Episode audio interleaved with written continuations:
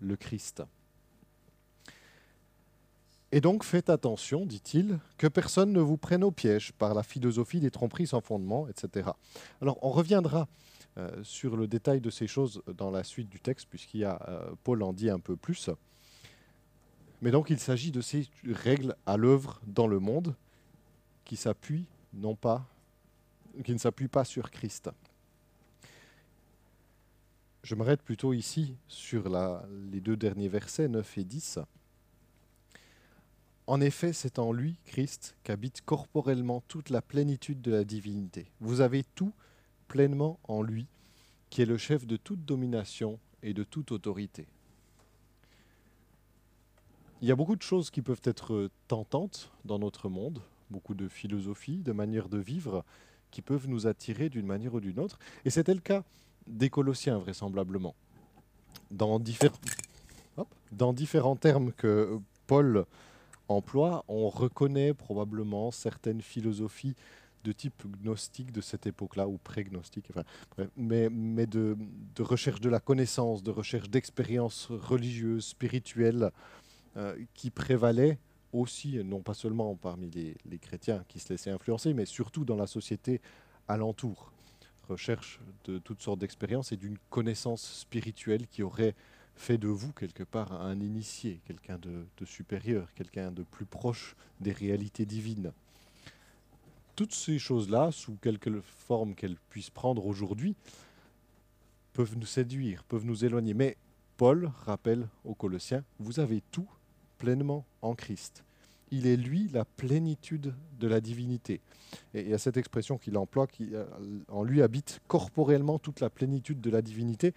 Ça a été interprété de diverses manières, mais le plus vraisemblable dans ce que j'ai lu, ce que j'en comprends, c'est que Paul fait référence à cette incarnation qui, paradoxalement, pourrait nous éloigner de la plénitude de la divinité. Jésus-Christ fait homme, corporellement, mais c'est dans ce Jésus-Christ Dieu fait homme, que se trouve toute la plénitude de la divinité. Tout ce que nous avons de mieux, de plus extraordinaire à comprendre en Christ, à comprendre de Dieu, pardon, se trouve en Christ. Cette notion, ce mot de plénitude, justement, fait partie de ces termes euh, que l'on soupçonne d'avoir fait appartenu à ces philosophies autour. On recherchait une forme de plénitude, mais Paul dit elle est là. Elle est là, en Christ. Vous avez tout pleinement en lui. Et il va appuyer sur ce point. Il va appuyer sur ce point dans ce qu'il dit ensuite. Ah, elle fait la grève. Voilà. Se fait maltraiter. Ah. Paul dit donc toujours de Christ, c'est en lui aussi que vous avez été circoncis d'une circoncision qui n'est pas faite par la main de l'homme, mais de la circoncision de Christ qui consiste à vous dépouiller du corps de votre nature pécheresse. Vous avez en effet été enseveli avec lui par le baptême, et vous êtes aussi ressuscité en lui et avec lui, par la foi en la puissance de Dieu, du Dieu qui l'a ressuscité. Vous qui étiez morts en raison de vos fautes et de l'incirconcision de votre corps, il vous a rendu la vie avec lui. Il nous a pardonné toutes nos fautes.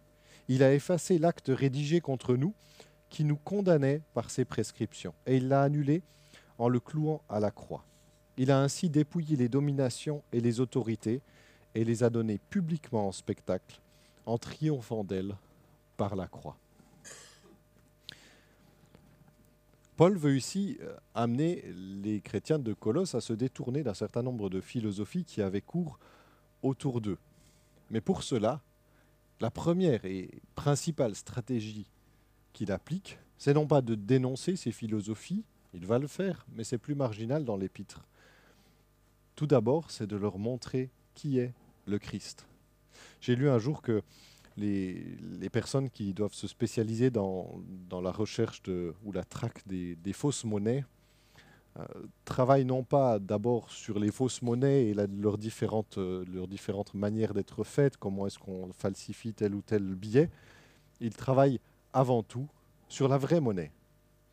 Ce qui importe, c'est que ces gens-là connaissent la vraie monnaie, un vrai billet, dans tous ses détails, dans tout ce qu'il a, pour que quelle que soit la déviation, même la plus petite, il soit en mesure de la reconnaître.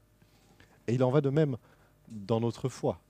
C'est en apprenant à connaître Christ qu'il est véritablement dans tout ce qu'il est.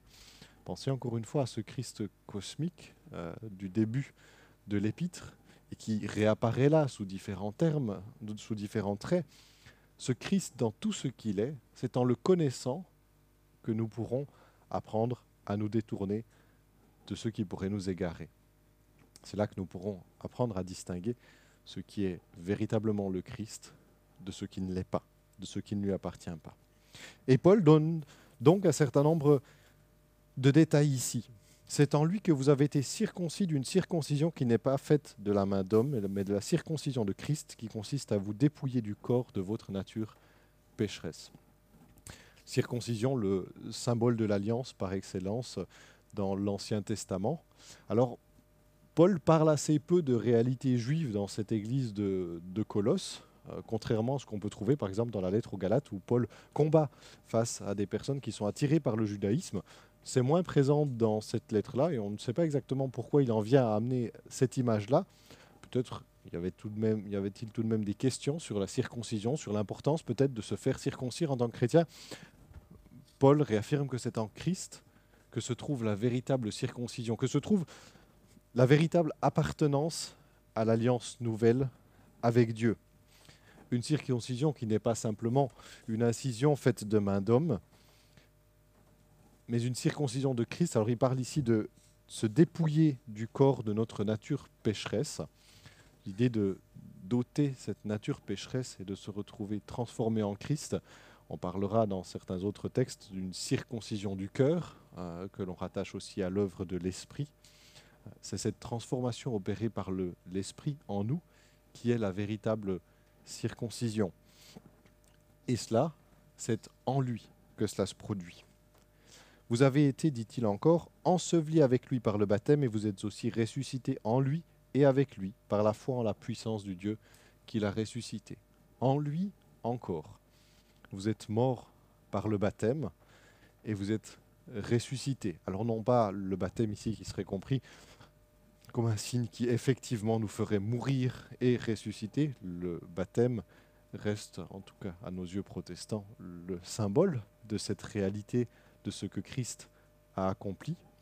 Mais Paul emploie ce symbole, cette image, pour dire oui, par le baptême, dans, ce geste que vous avez fait de vous faire baptiser en devenant chrétien, vous avez manifesté que vous êtes mort aux réalités de ce monde, aux exigences de la loi qui vous condamnaient. Enfin, ça, ce sont d'autres textes, hein, mais même s'il l'évoque par la suite.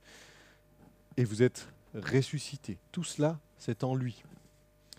Et c'est de cette manière-là que vous qui étiez mort en raison de vos fautes et de l'incirconcision de votre corps, il vous a rendu la vie avec lui. Il est le Christ qui nous rend vivants, qui nous offre cette nouvelle vie dans laquelle il n'y a plus de condamnation, contre nous.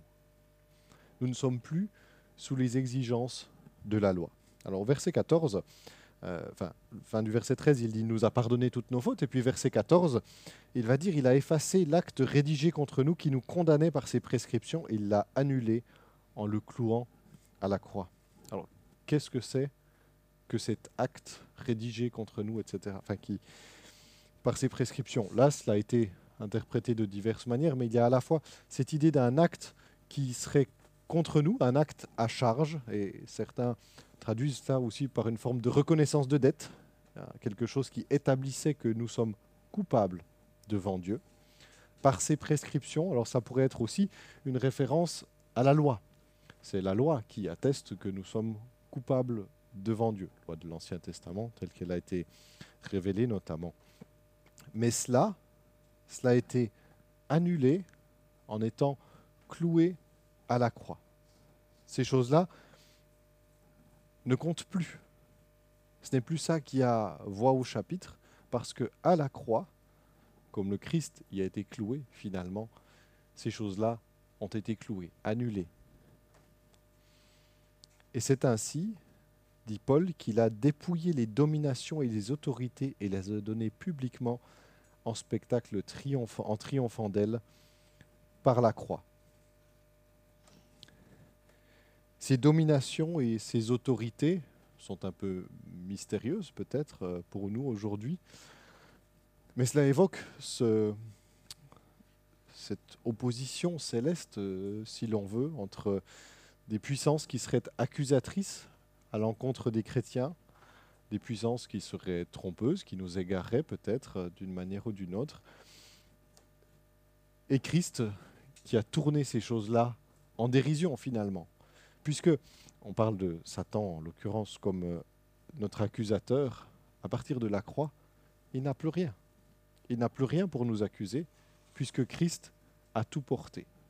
Et Paul emploie ici cette image du triomphe. Alors, ça remonte peut-être à, des, cours lointains à l'école, enfin des cours d'histoire lointains, mais euh, vous savez qu'à l'époque, romaine, le général vainqueur, euh, sous diverses modalités, pouvait euh, faire un triomphe à Rome. Il entrait victorieux avec ses soldats et avec les prisonniers capturés.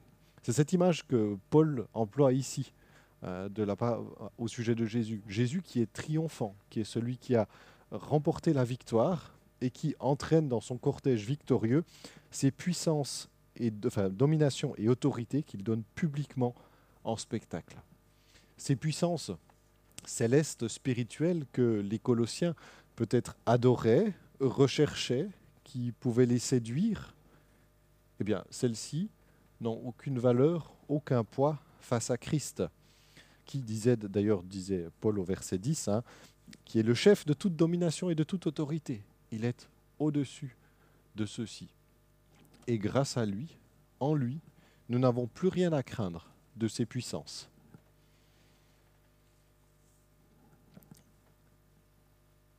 Cela, et Paul le répète, euh, le dit au verset 14, et puis on suppose qu'il le répète euh, verset 15, c'est par la croix, par la croix, que ce triomphe a été accompli. Le sommet de ce qui pourrait ressembler à une défaite dans l'Évangile se transforme en victoire, en victoire extraordinaire. Et alors, euh, Barbara parlait tout à l'heure de cette période du carême dans laquelle euh, nous prenons le temps euh, de nous arrêter, de réfléchir aussi traditionnellement aux réalités de notre péché, à ce qui peut-être devrait mourir dans nos vies, de ce qui peut-être doit être vu sous un autre œil.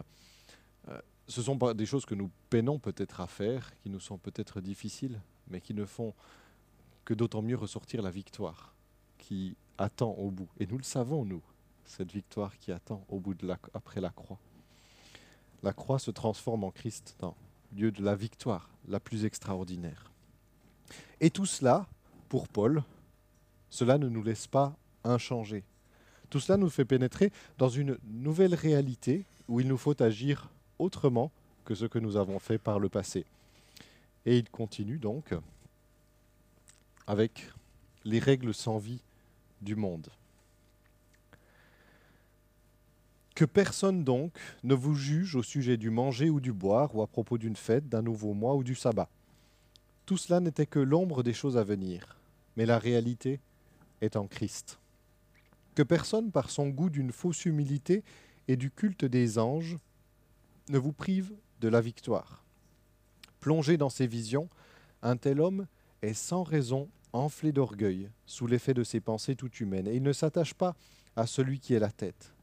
C'est pourtant d'elle que tout le corps, bien nourri et solidement assemblé par ses articulations et ses liens, tire la croissance que Dieu donne. Voilà, merci. Si vous êtes mort avec Christ aux principes élémentaires qui régissent le monde, pourquoi, comme si vous viviez dans le monde, vous soumettez-vous à toutes ces règles Ne prends pas, ne goûte pas, ne touche pas. Elles ne concernent que des choses destinées à disparaître dès qu'on en fait usage. Il s'agit là bien de commandements et d'enseignements humains. Ils ont en vérité une apparence de sagesse, car ils indiquent un culte volontaire, de l'humilité et le mépris du corps, mais ils sont sans aucune valeur et ne servent qu'à la satisfaction Voilà ce que pense Paul des règles religieuses en tout genre de son temps. Que ces règles soient celles du judaïsme ou des religions païennes qui entouraient les chrétiens. Alors, on voit toutes sortes de choses apparaître hein, dans le texte. Au départ, euh, ce sont des jugements que l'on pourrait porter les uns sur les autres au sujet du manger ou du boire. L'un mange peut-être des viandes sacrifiées aux idoles, si vous vous souvenez de Corinthiens, l'autre pas. Et on pourrait se juger sur ces sujets. Ou à propos d'une fête, du nouveau mois ou du sabbat. On fêtait des fêtes, euh, des célébrations lunaires dans certains contextes religieux de l'Antiquité. Euh, ou le sabbat. Le sabbat, là, par contre, typiquement juif. Le manger ou le boire, c'est des choses qui continuent à, à tourner, dans, même dans nos milieux chrétiens. On peut se trouver des jugements. Notez, par exemple, les différences que l'on a en, en termes de consommation d'alcool, par exemple, dans, dans le monde chrétien. Source de jugement. Tout cela, dit Paul, n'était que l'ombre des choses à venir, mais la réalité est en Christ. Tout ce qu'il pouvait y avoir dans ces règles, je vais remettre le euh, précédent. Hop là, non. Voilà, merci. Tout cela n'était que l'ombre des choses à venir, la réalité est en Christ. Toutes ces pratiques du verset 16 pourraient se rattacher à certaines choses du judaïsme. hein. Vous savez qu'il y a des règles en tout genre aussi sur la pureté et l'impureté des aliments. Tout cela n'était que l'ombre, la réalité est en Christ. Ces choses-là annonçaient, préfiguraient ce qui devait advenir en Christ. Elles ne sont plus au cœur de la foi. Les choses sont en Christ. Que personne, il continue avec quelque chose d'autre un peu, par son goût d'une fausse humilité et du culte des anges, ne vous prive de la victoire. Plongé dans ses visions, un tel homme est sans raison enflé d'orgueil, sous l'effet de ses pensées toutes humaines. Plus difficile là de cerner peut-être de quoi il s'agissait, mais là encore, à la fois dans le judaïsme, il pouvait y avoir une recherche de, vision, des aspects très mystiques de la foi. Euh, non pas que les aspects mystiques de la foi soient quelque chose de problématique en eux-mêmes, mais ça peut aller trop loin. Surtout lorsque ces personnes euh, s'enflent d'orgueil sous l'effet de ce qu'ils croient ou avoir vu ou ont réellement vu. On parle du culte des anges, euh, ce serait une vision de, du ciel, des anges dans le ciel qui adorent Dieu ou je ne sais quoi. Ou alors, dans certaines religions non croyantes, une forme de culte d'être euh, spirituel. Ces choses-là conduisent dit Paul, à une forme d'orgueil de la part de personnes qui ne sont pas attachées à celui qui est la tête.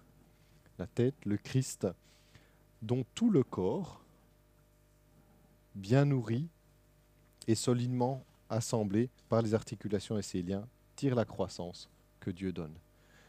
Le Christ tel qu'il l'a décrit jusqu'ici ne peut qu'être la tête, et c'est de lui que nous avons toute vigueur, toute croissance, toute force à tirer.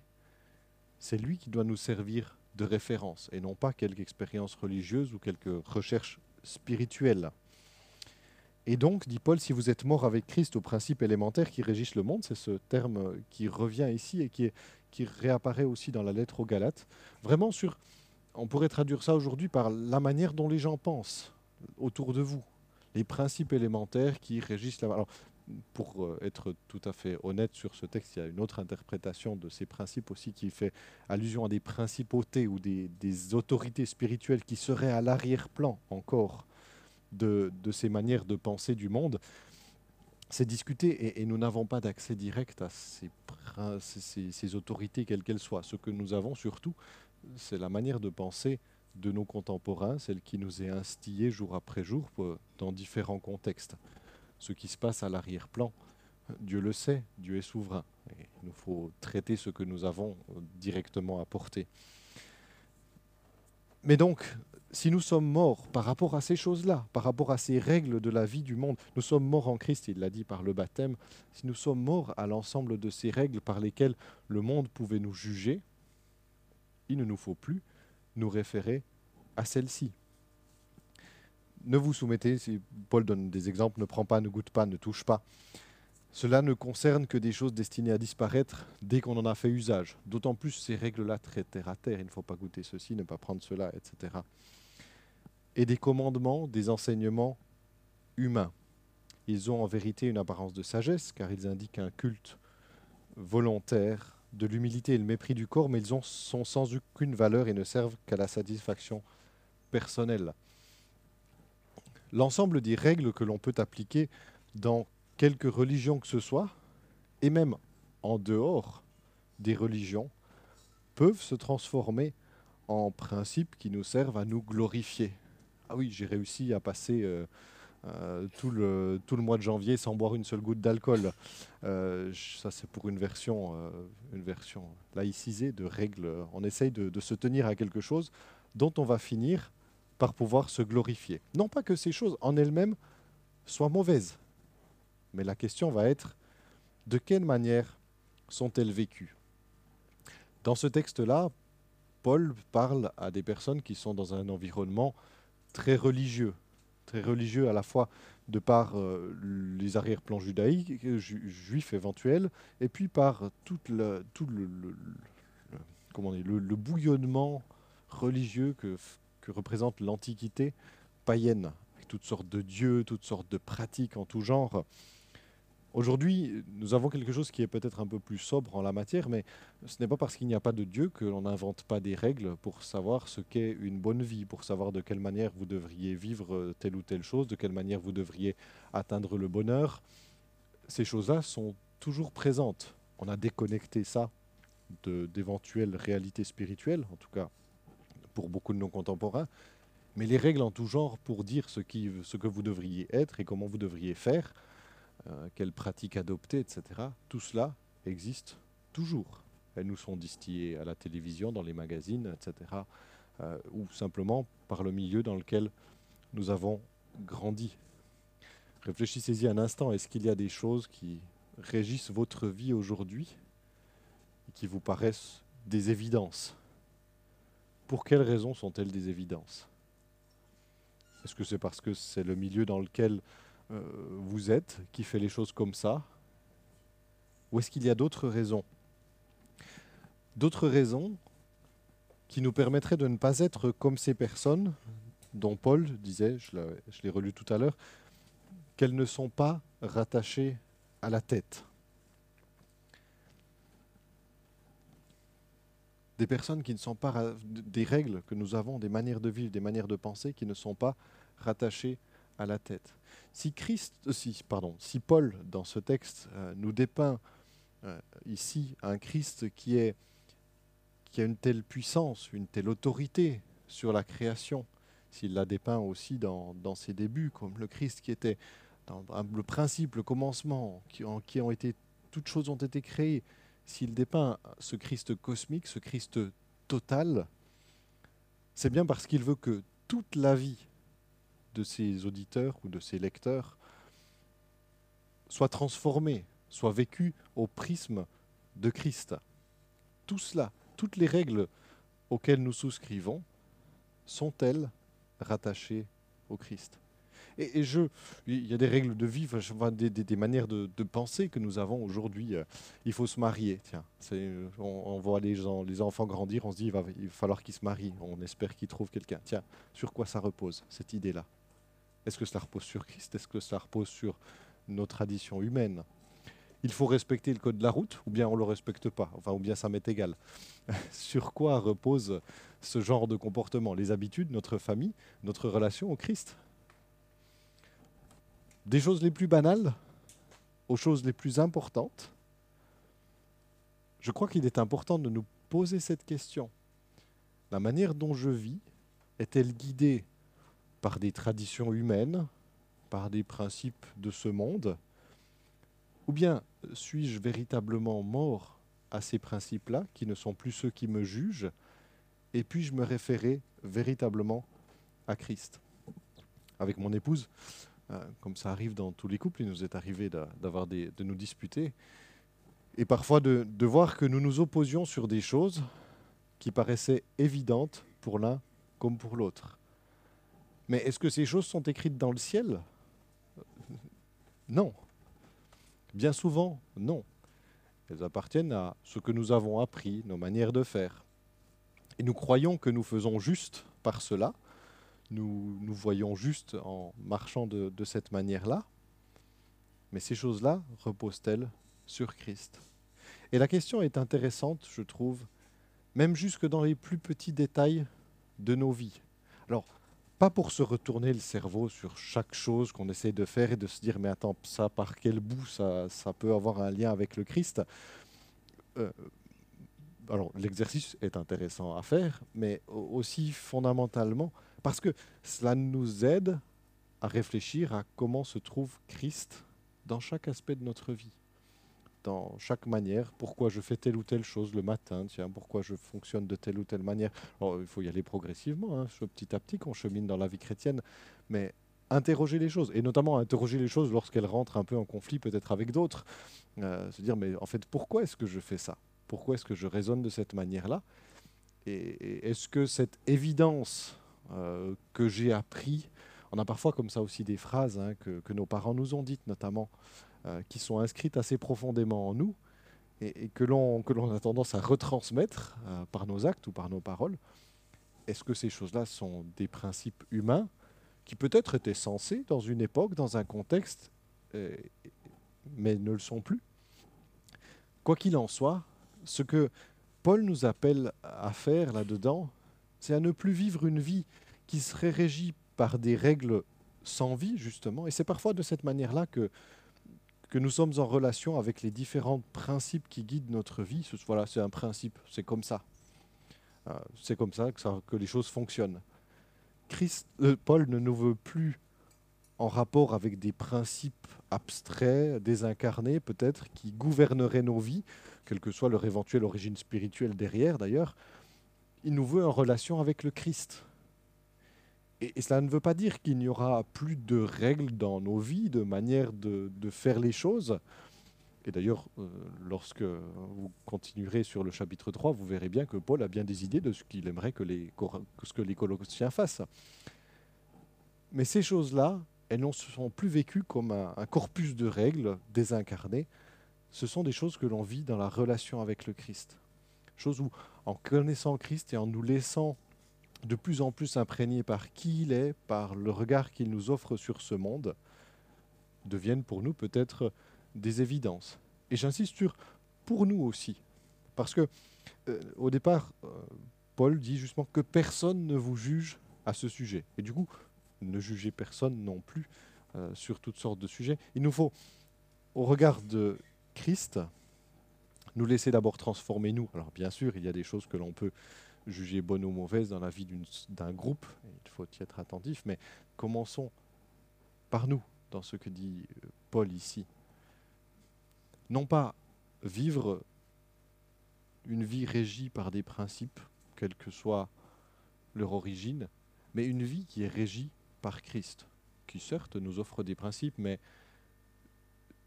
ces principes sont ceux d'une vie vécue avec le Christ vivant.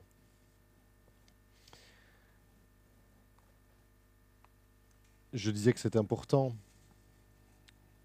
de être important de se poser cette question-là.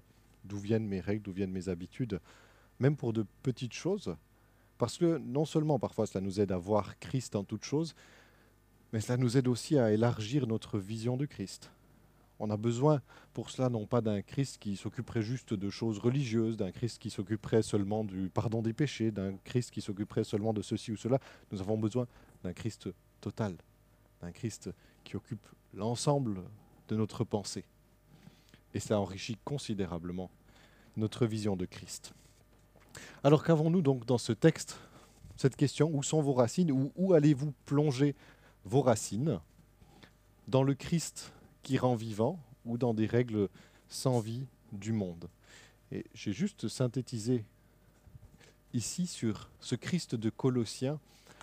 Euh, cette image que vous avez ici, elle vient d'une c'est une chapelle, je crois, pas une basilique, mais enfin d'un édifice religieux euh, qui se trouve à Ravenne, en Italie.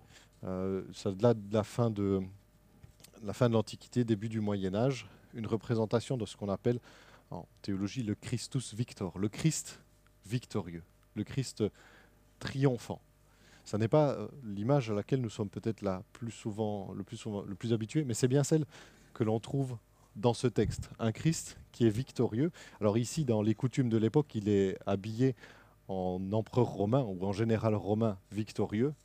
Mais dans sa main, il tient non pas une épée, mais la croix, tout autre chose. Et c'est ce Christ victorieux qui, vous voyez sous ses pieds, écrase les puissances du monde, qui a toute autorité sur elle. C'est en lui donc que nous avons cette plénitude de la divinité en qui se trouve la véritable réalité, en qui nous avons toutes choses pleinement. C'est lui qui est placé au-dessus de toute domination, de toute autorité, source d'une alliance nouvelle avec Dieu, de notre vie, de notre pardon, de notre libération. Et c'est lui, la tête dont le corps tire la croissance. C'est intéressant, la, métaphore est un peu renversée. Au départ, il s'agit d'aller plonger ses racines dans le sol pour tirer sa croissance. Ici, c'est la tête dont le corps tire toute sa croissance. Mais c'est cette vie en Christ, dans ce Christ victorieux, triomphant, à laquelle Paul nous appelle. Et je vous propose de prendre juste quelques instants pour réfléchir silencieusement quelles sont les règles qui régissent ma vie aujourd'hui et où trouvent-elles leurs racines? Peuvent-elles peuvent être rattachées au Christ vivant que décrit Colossiens? Prenons juste quelques instants, et puis je conclurai par la prière. Oui Seigneur Jésus, merci pour qui tu es et pour ce que tu as accompli. Merci pour ta grâce dans notre vie, pour ta grâce de t'être révélé à nous comme ce Christ qui est la réalité véritable, qui est la source véritable pour nous, qui est celui sur lequel nous pouvons nous fonder en toute confiance, dans ton amour, dans le pardon que nous avons reçu en toi à la croix. Nous voulons vraiment te glorifier, te bénir pour cela, et nous te prions Seigneur que cette réalité de qui tu es envahissent toujours plus notre horizon, Seigneur.